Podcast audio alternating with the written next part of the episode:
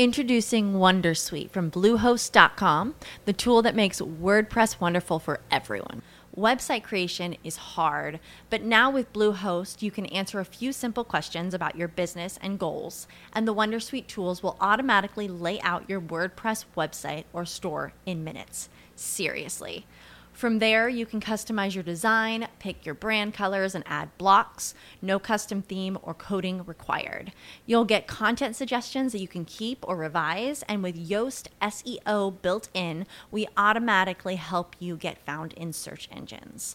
From step by step guidance to suggested plugins to an AI powered help bot. Our built in tools make WordPress wonderful for everyone. Maybe that's why Bluehost has been recommended by WordPress.org since 2005. Whether you're a beginner or a pro, you can join over 2 million Bluehost users. Go to bluehost.com slash Wondersuite. That's bluehost.com slash Wondersuite. ¿Qué sabemos y qué no sabemos del conflicto armado en Colombia? ¿Qué pasó con los más de 40 grupos armados y cerca de 1.900 masacres? ¿Qué pasó con los sobrevivientes? Te invitamos a recorrer las rutas de la guerra a través de las miles de historias que la componen. Un Rosario Radio presenta Rutas del Conflicto Radio.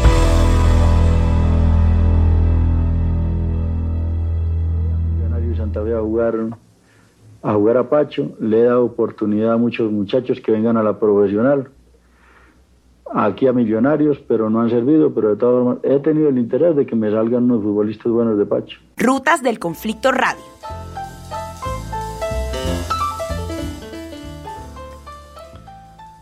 Buen día para todos los internautas de Bogotá, Colombia y el mundo.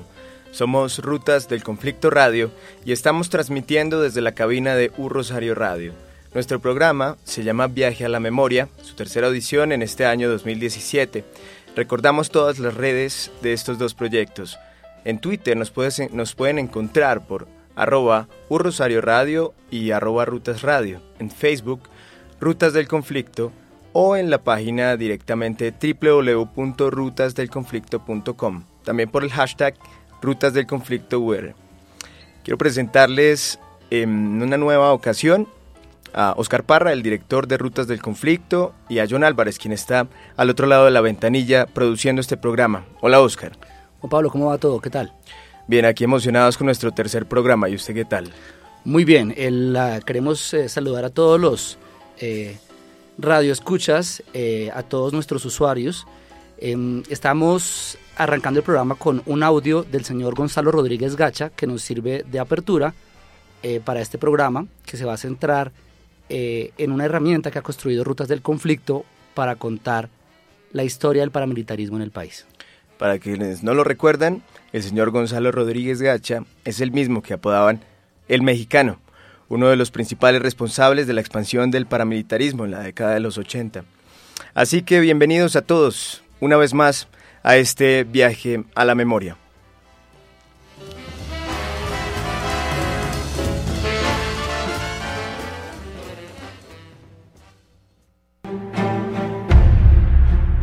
Un rastreo por la historia de la guerra en Colombia. Viaje a la memoria en Rutas del Conflicto Radio.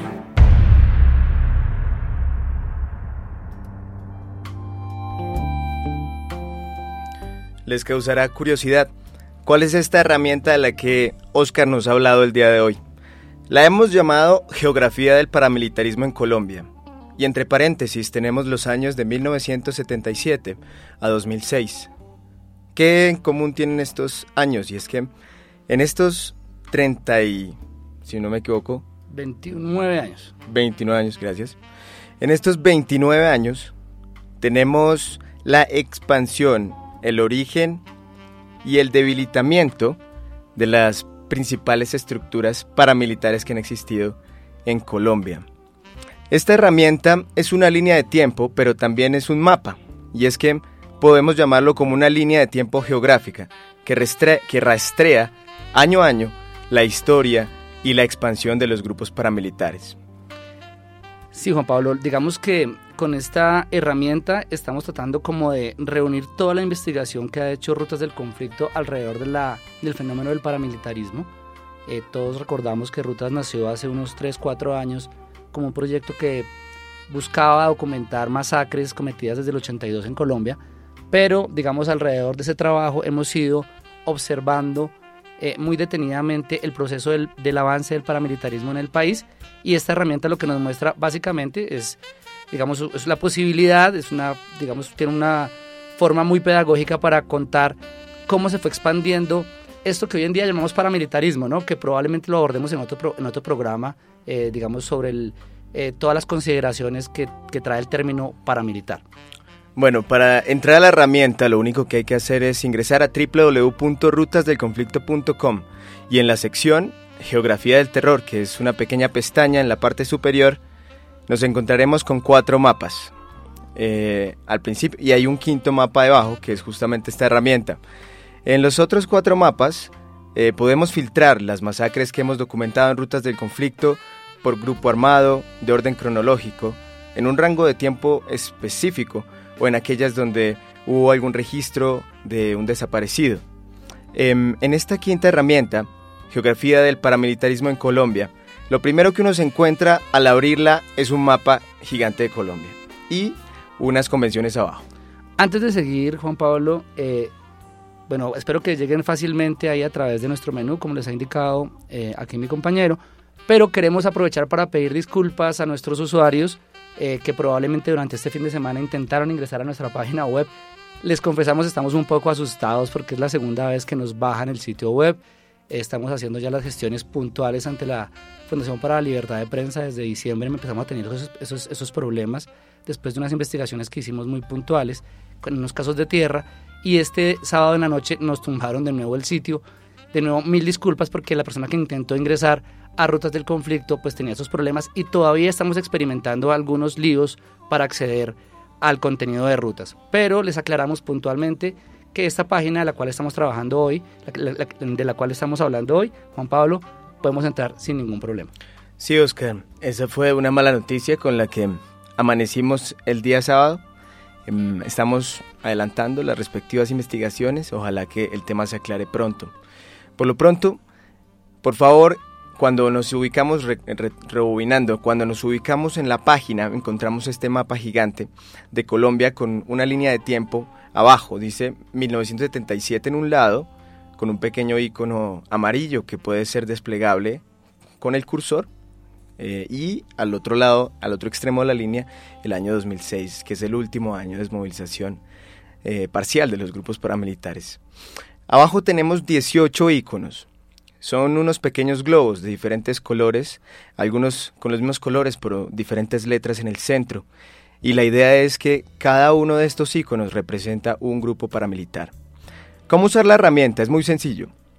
Si usted quiere investigar cómo estaba el estado de los grupos paramilitares en un año dentro de este rango de tiempo, por favor ingrese cualquier año en la línea. Entonces, por ejemplo, nos vamos para 1999 uno de los años más caóticos, cuando ya estaba empezando, digamos, una gran, gran expansión, eh, la creación de frentes y bloques en todo el territorio nacional. Aquí vemos unos iconos, por ejemplo, en el norte están las autodefensas de Nargiraldo, están las del, las del Palmor, em, las autodefensas unidas de Colombia llevan ya dos años conformadas y están en gran parte del territorio nacional. Eh, y en el Magdalena Medio también tenemos diferentes grupos, al igual que en los llanos orientales. Entonces la idea es que la persona que quiera indagar sobre este estado del paramilitarismo entre a la herramienta y pueda eh, año a año rastrear cómo se va expandiendo eh, por todo el territorio. Muchos de los usuarios se preguntarán, bueno, pero esto por qué, es importante? Porque son 18 iconos, digamos, a lo mejor la gente no le gusta eh, tratar de entender esta situación como tan enredada, tan compleja, Juan Pablo, porque ustedes dicen tantos grupos paramilitares, al final el paramilitarismo luego no era uno solo, eh, pero sí es muy, muy, muy importante para la reconstrucción de la memoria histórica del país entender quién era, eh, digamos, quién era cada grupo, cada grupo, qué, intereses representaba dentro de la guerra, y al final cómo esos intereses locales terminaron eh, generando una expansión de este fenómeno que todavía inclusive algunos expertos no ha terminado. Y por eso me parece tan relevante el día de hoy, porque Colombia en este momento está pasando por un periodo bien interesante en el que las guerrillas de las, la guerrilla de las FARC eh, está dejando las armas, pero aún así aumentan las, las muertes de líderes sociales en, en, varias zonas del país, con muchos señalamientos de que todo este fenómeno paramilitar o este fenómeno en general, eh, porque es bastante extraño, ¿no? Hay gente que lo llama paramilitar, desde los 80 tenía varios nombres, seguro en otro programa lo abordaremos, eh, que continúa y que podemos estar en un punto de inflexión en el que a lo mejor sin el Estado no está muy pendiente, podríamos tener un resurgir de este tipo de grupos. Por eso es bien importante que veamos la historia del paramilitarismo, de dónde nació y cómo ha ido avanzando. Es clave y de vital importancia atacar el estereotipo de que el paramilitarismo no ha sido uno solo en Colombia y que justamente como dice Oscar, estos grupos se han motivado desde diferentes intereses por el territorio y justamente esta herramienta lo que quiere es explicar esto de una manera didáctica, sencilla, que cualquier persona, cualquier ciudadano de pie la pueda entender. ¿Qué utilidad tiene el mapa, Oscar? Por un lado, el mapa responde preguntas justamente sobre esta aparición de los grupos paramilitares y cómo se desarrollan en el tiempo. Muestra las fechas y los lugares que marcaron esta historia de terror. A través de esta línea de tiempo se explica en detalle cómo nacieron y crecieron los primeros grupos de autodefensa y cómo se tejieron alianzas entre estos grupos, paramilitares, narcotraficantes y miembros de la fuerza pública para diseminar el llamado modelo paramilitar, como lo llamaron en ese entonces, primero en los 80 y luego en las 90. Eh, sí, les insistimos además sobre las fuentes que utilizamos para hacer esta documentación eh, en general todo el proceso de investigación que ha tenido Rutas del Conflicto y por otro lado pues eh, textos académicos y periodísticos, entre ellos el de nuestra mentora María Teresa Ronderos con su libro Guerras Recicladas. pero Juan Pablo, para que no sea tan ñoño el programa, ¿qué tal si empezamos a ver un poquito, contarle a los oyentes qué es lo que pueden encontrar ahí dentro, digamos, que cómo se puede visualizar, cómo se desarrolló el fenómeno paramilitar eh, digamos como en unas dos o tres etapas. Bueno, si quiere, vámonos los dos que vamos, tenemos el mapa aquí en el computador. Mapa, vámonos al primer año, 1977. Entre 1977 y 78 vamos a encontrar un solo icono y es, digamos, como el rastro más antiguo que encontramos nosotros a la hora de hacer esta herramienta. Es una herramienta creada por periodistas, un ejercicio propio del periodismo de datos, en donde intentamos utilizar un gran rubro de datos y organizarlos sistemáticamente para encontrar nuevas formas de visualización a través de estas herramientas tecnológicas. Ahora, una pequeña aclaración, Juan Pablo. Nosotros no estamos diciendo que antes del 77 no hubo expresiones paramilitares en el país. Pero sí tomamos ese punto de inflexión porque puntualmente, digamos, estas organizaciones que estaban en ese año continuaron y evolucionaron a lo que nosotros conocimos como paramilitarismo. Por supuesto que en los años 60 y en los 70 hay algunas eh, expresiones puntuales violentas amarradas con algunas cosas similares a, este tipo de paramilitarismo, pero decidimos tomar ese punto para arrancar en, nuestro proyecto. Sí, señor. Entonces, finales de los 70 y principios, principios de los 80 tenemos una época de conformación de grupos paramilitares, eh, pero que en ese entonces eran más conocidos como grupos de autodefensa. Y es que, em, pues estamos hablando de un contexto muy, muy complejo en el país en donde había una clase narcotraficante creciente, había unas guerrillas también que estaban pasando a una etapa más ofensiva. Estamos hablando de un ejército también con déficit eh, financiero y estamos hablando de un contexto internacional complicado en el que había una guerra fría importada en Latinoamérica, donde guerrillas de izquierda se alzaban contra regímenes estrictos de derecha.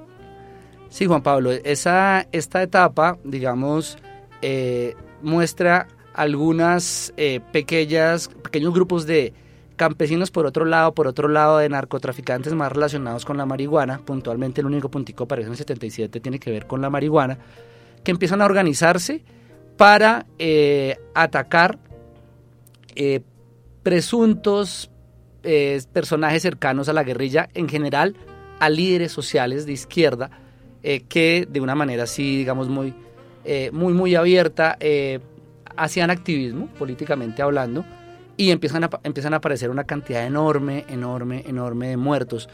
Eh, no solo de masacres, digamos, eh, grandes, sino asesinatos selectivos. ¿Y de dónde y ahí es donde empiezan a surgir algunos de los nombres que conocemos años después, porque en esta época pues la prensa no tenía ni idea.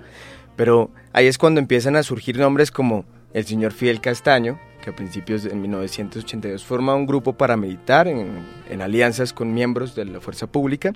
Él era un narcotraficante para ese entonces empiezan a aparecer nombres como Hernán Giraldo, alias El Patrón, recientemente noticia. Sí, antier, eh, antier no, perdón, el fin de semana, eh, antes, la semana pasada, salió la condena en contra de Hernán Giraldo. 16. podrán imaginar, aparte de eso, es el personaje con el que tenemos el primer punto, o sea, pueden imaginar, digamos, como lo importante en la evolución del fenómeno del narcotraficante, del, del narcotráfico y del paramilitarismo. Sí, ahí aparece Fidel Castaño, Hernán Giraldo, aparecen nombres como el señor Botalón también recientemente las noticias con, con pues eh, la captura de uno de sus hijos en, Medellín. Aparece también nombres como Ramón Izaza, ese viejo, eh, para, alias el viejo, y pues eh, viejo pues con todo, pues el señor tiene ya su edad, sí, sí, sí, creo que tiene más de 80 años, ¿cierto? debe estar cerca de los 80 años. Cerca años. Y pues este señor también en un comienzo al igual que las autodefensas de Puerto Boyacá con los Pérez, con Henry y su padre Gonzalo Pérez. Introducing Wondersuite from Bluehost.com, the tool that makes WordPress wonderful for everyone. Website creation is hard, but now with Bluehost, you can answer a few simple questions about your business and goals, and the Wondersuite tools will automatically lay out your WordPress website or store in minutes. Seriously. From there, you can customize your design, pick your brand colors, and add blocks. No custom theme or coding required. You'll get content suggestions that you can keep or revise, and with Yoast SEO built in, we automatically help you get found in search engines. From step by step guidance to suggested plugins to an AI powered help bot, our built in tools make WordPress wonderful for everyone. Maybe that's why Bluehost has been recommended by WordPress.org since 2005. Whether you're a beginner or a pro, you can join over 2 million Bluehost users. Go to bluehost.com slash wondersuite. That's bluehost.com slash wondersuite. Ellos comienzan a formar estos grupos paramilitares de lo que trató nuestro primer programa de radio justamente el año pasado. en el Magdalena Medio con los recursos de narcotraficantes y la asistencia militar de miembros de la fuerza pública. Y es esta una constante, entonces, en la conformación de los grupos. Tenemos en el nordeste antioqueño, en el Magdalena Medio y en la Sierra Nevada, que son estos tres principales focos. Ya después, un poquito posterior, en los llanos orientales, con las autodefensas eh, campesinas del Casanare, de los buitragueños, el señor alias Tripas y alias Martín Llanos, el hijo, y, bueno, y empiezan a formarse entonces estos, estos pequeños grupos de autodefensa que posteriormente con estas grandes arcas em, económicas del narco se, se, empiezan a expandir por todo lado, a formar escuelas dedicadas única y exclusivamente a formar paramilitares. Bueno, Juan Pablo, pero ya estamos superando la mitad de nuestro programa y eh, todavía nuestros usuarios no se preguntarán por qué arrancaron con un audio del mexicano y aparte hablando por allá de Millonarios y de Santa Fe. El señor Gonzalo Rodríguez Gacha, alias el mexicano, fue uno de los personajes principales en la primera expansión paramilitar que ocurrió en los años 80. Como decía Juan Pablo, después de organizar varias escuelas de la muerte en todo el Magdalena Medio, personajes como él o como eh, pues algunos esmeralderos, digamos, es una cosa que la justicia nunca terminó por probar, pero eh, era un hecho básicamente eh, aceptado por la sociedad y es que esmeralderos y narcotraficantes expandieron ese modelo paramilitar para eh, cuando iban a comprar tierras en los llanos orientales o cuando iban a expandir el negocio de la droga en, el, en la zona de la Amazonía colombiana, llevaban gente desde ahí y eso es lo que popularmente se le conocía en los ochentas como los macetos. Esa fue la primera gran expansión paramilitar que luego eh, vino a reducirse, eh, tuvo un momento como de estancamiento a finales de los 90, luego de la muerte del mexicano. Eh, no sé si usted tiene alguna otra cosa para contar, para luego ir dándole paso a esta segunda fase de expansión en el mapa y, darle una pausa a nuestros usuarios, Juan Pablo.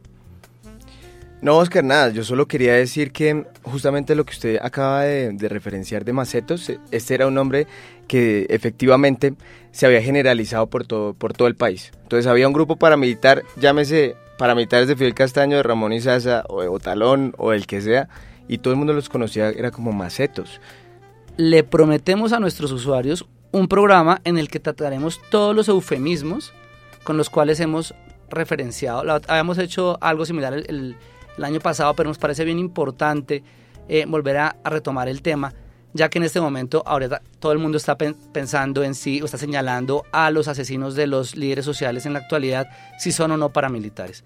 Entonces, eh, vamos dándole cierre a esta, a esta primera parte y continuamos en unos instantes.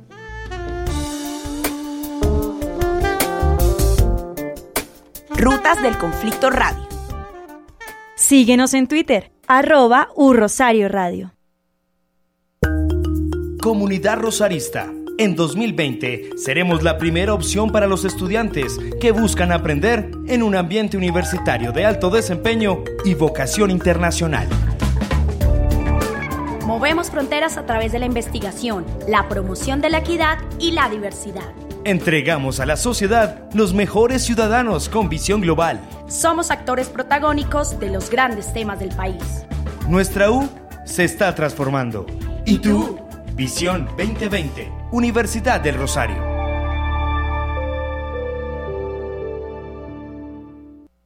U Rosario Radio, emisora online de la Universidad del Rosario. Rutas del Conflicto Radio. Honores al señor comandante general de las Autodefensas Unidas de Colombia. Atención, presenten. ¡Arre! Cuando el enemigo que se enfrenta solo sabe disparar bala, es muy difícil que con razones podamos entonces convencerlos, hacerlos entrar a razón. Vamos a guerrear al año entrante. Vamos a copar territorio a nivel nacional. Vamos a intentar decir para esta misma fecha, hoy 2 de noviembre del próximo año, señores, hay unas FARC, si no rendidas, dispuestas a negociar, pero con dignidad para Colombia. Rutas del Conflicto Radio.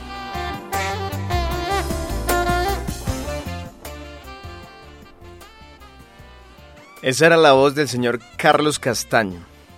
Y es que Carlos Castaño fue uno de los principales protagonistas de esta segunda gran ola de expansión paramilitar. Causa curiosidad escucharlo hablar cuando decía, citando, vamos a copar el territorio nacional. Y es que justamente uno se da cuenta que mentiras no estaba diciendo. Yo creo que esta segunda etapa, Juan Pablo, básicamente en los, los, paramilitares salen del closet. ¿sí? Eh, yo creo que hay un primer ciclo paramilitar que termina con la muerte del señor Pablo Escobar y la muerte de Gonzalo Rodríguez Gacha, que son los grandes financiadores del paramilitarismo en los 80, y con la desaparición del señor Fidel Castaño. Eh, y, pero si ustedes se dan cuenta, toda esta, entre comillas, mano negra que mataba eh, constantemente líderes sociales, que masacraba, no tenía una cara. Igual que ahora, exactamente igual ahora. ¿Sí? Sí.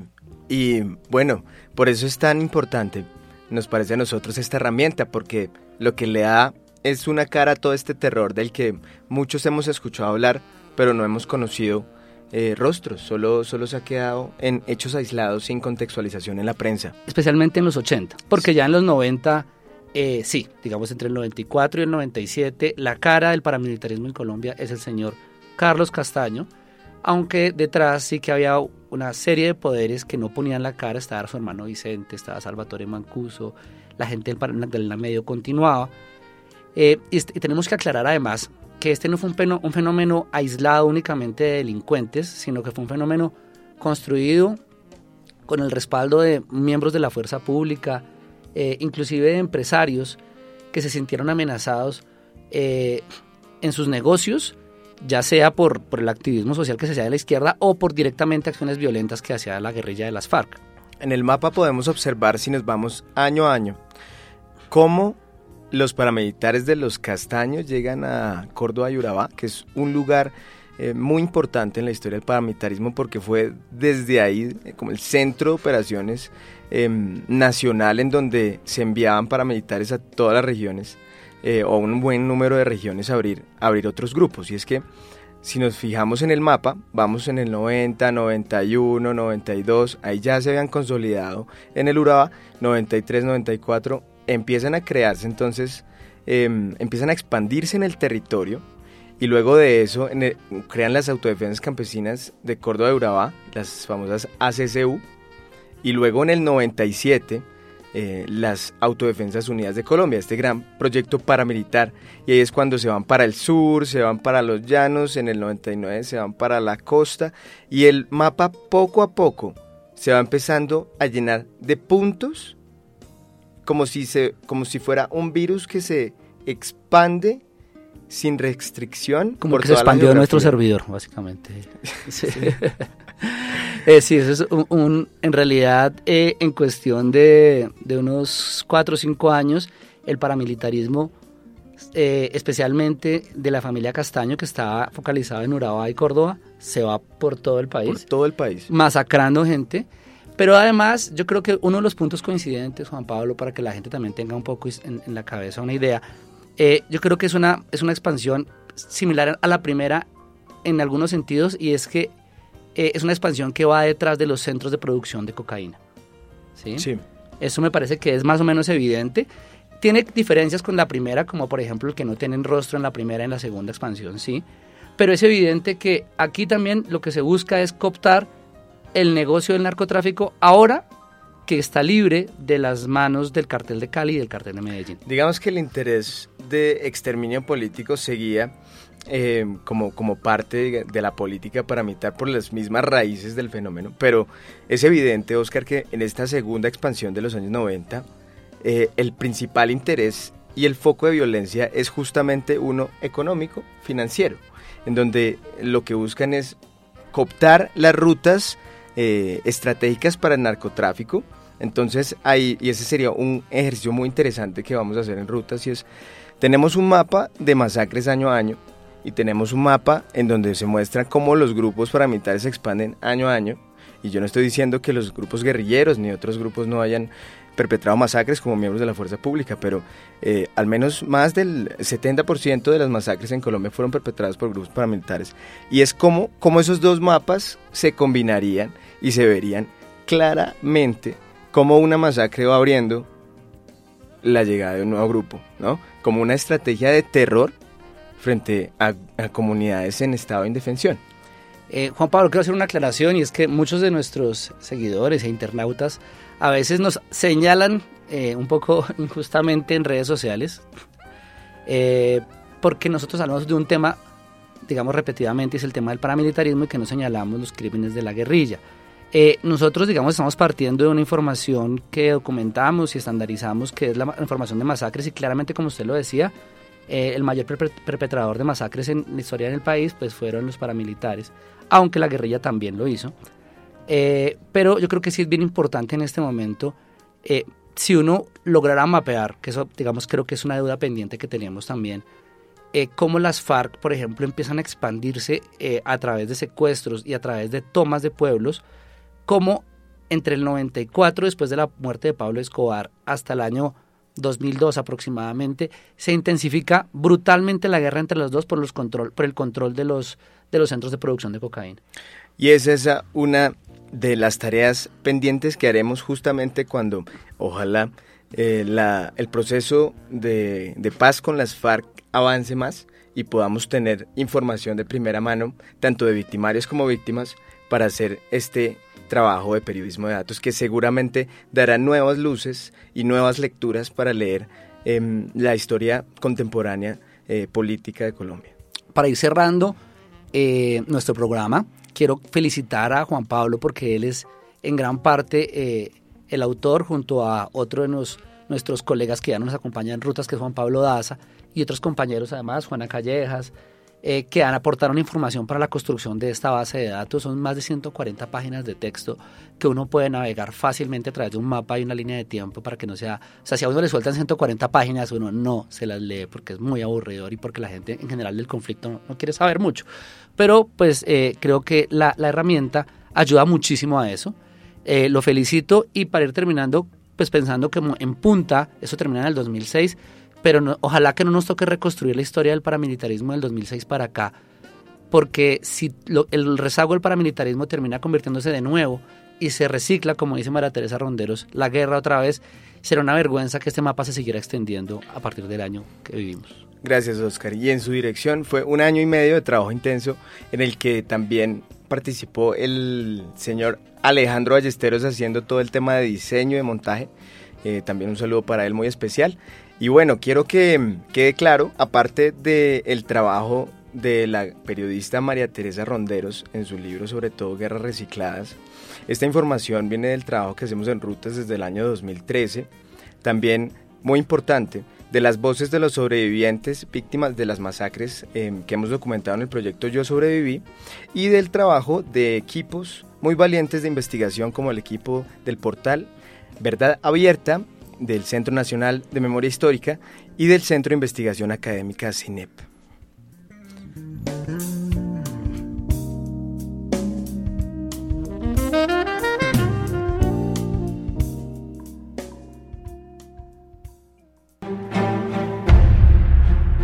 Un rastreo por la historia de la guerra en Colombia. Viaje a la memoria en Rutas del Conflicto Radio. Buen día entonces para todos los internautas de Bogotá, Colombia y el mundo. Esto fue Rutas del Conflicto Radio, transmitiendo desde la cabina de U Rosario Radio. Nuestro programa se llama Viaje a la Memoria y recordando redes rápidamente en Twitter U Rosario Radio, y Rutas Radio. En Facebook Rutas del Conflicto o en nuestra página actualmente con algunos problemas que estamos tratando de solventar www.rutasdelconflicto.com, pero no por eso dejen de visitarla. Hashtag Rutas del Conflicto UR en la mesa de trabajo, su servidor Juan Pablo Gómez, en la producción del programa John Álvarez y direccionando Rutas del Conflicto, Oscar Parra. Hasta luego, Oscar. Juan Pablo, hasta luego y a todos nuestros internautas nos conectamos la próxima semana con un programa relacionado con el rol de la mujer en el conflicto armado. Nos vemos la próxima semana.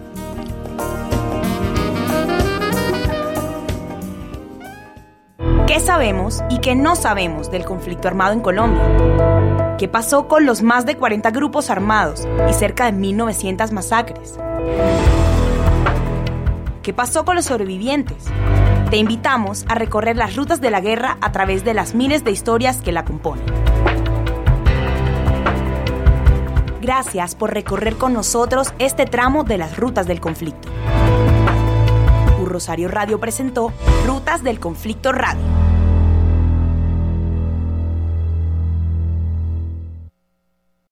As humans, we're naturally driven by the search for better. But when it comes to hiring, the best way to search for a candidate isn't to search at all. Don't search, match with Indeed. When I was looking to hire someone, it was so slow and overwhelming. I wish I had used Indeed. If you need to hire, you need Indeed. Indeed is your matching and hiring platform with over 350 million global monthly visitors, according to Indeed data, and a matching engine that helps you find quality candidates fast. Ditch the busy work. Use Indeed for scheduling, screening, and messaging so you can connect with candidates faster. And Indeed doesn't just help you hire faster. 93% of employers agree Indeed delivers the highest quality matches compared to other job sites, according to a recent Indeed survey. And listeners of this show will get a $75 sponsored job credit to get your jobs more visibility at Indeed.com slash podcast. That's Indeed.com slash podcast. Terms and conditions apply.